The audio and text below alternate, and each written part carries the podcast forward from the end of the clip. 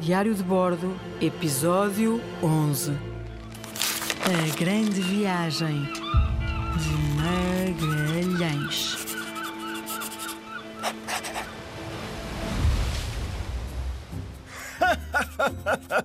Ainda me estou a rir do episódio anterior. Aquela dança da amizade com o índio Patagão e o nosso marinheiro foi muito divertida. E a maneira como ele falava, só mesmo o nosso capitão para compreender. Hã? Não sabes do que estou a falar? Ah! Então para tudo! E vai já ouvir o episódio anterior, o episódio 10. Fala do Patagão. Sim! Patagão. Como sabes, esta expedição em que demos a volta ao mundo ficou marcada por muitas peripécias e foram muitas as descobertas de Magalhães. Já falamos dos pinguins de Magalhães, falaremos do Oceano Pacífico, que de Pacífico não tinha nada, falaremos da constelação de Magalhães e muito mais. Mas agora falamos de uns índios gigantes, de pés enormes, que viviam naquela terra de inverno muito rigoroso, com pinguins e vacas do mar. Estes índios de pés enormes foram batizados por Magalhães, que olhou para eles e gritou admirado: Que patagões! Patagões! Isso mesmo, porque tinham pés enormes. Esta tribo foi descoberta nesta época por nós europeus, mas eles já existiam há milhares de anos. Era uma tribo muito antiga, com muitos conhecimentos e muito hábil na arte de caçar e pescar. Sabes como é que eles pescavam? Imagina, prendiam uma liana na pata de um ganso e atiravam o animal ao mar. Assim que o ganso mergulhava e apanhava um peixe, eles, pumba, puxavam a liana com firmeza e ficavam com o peixe que o ganso trazia no bico. e repara, para garantir que o ganso não lhes comia a pescaria, colocava uma anilha a meio do bico. E assim o peixe já não lhe escapava pelo bucho abaixo. E agora, consegues imaginar como é que eles faziam para caçar? Para caçar presas grandes? Sim, porque animais como ratos e topeiras, os patagões comiam como petiscos.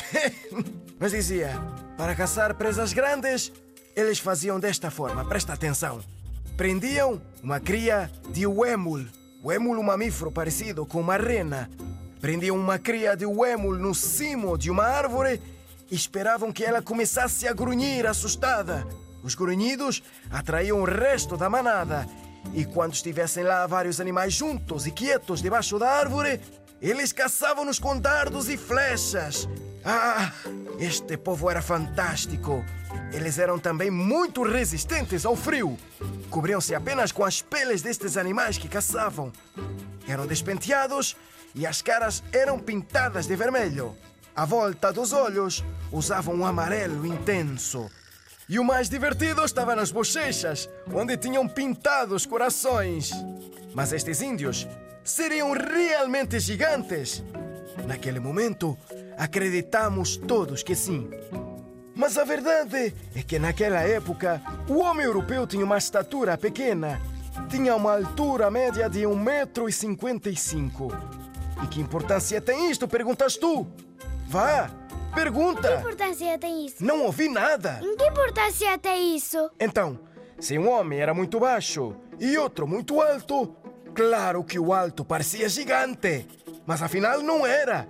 Era apenas um homem grande, forte, muito bem constituído.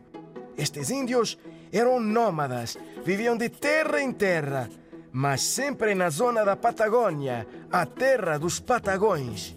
A Patagônia é, depois das zonas polares, a zona do planeta onde as temperaturas atingem valores mais baixos durante mais tempo.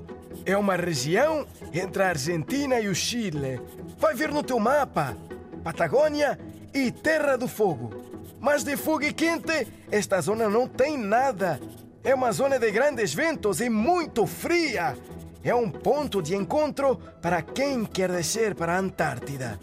Como já aqui falamos, nesta zona do planeta podem encontrar-se leões marinhos, focas, pinguins de Magalhães e as imponentes baleias franca austral de 40 toneladas.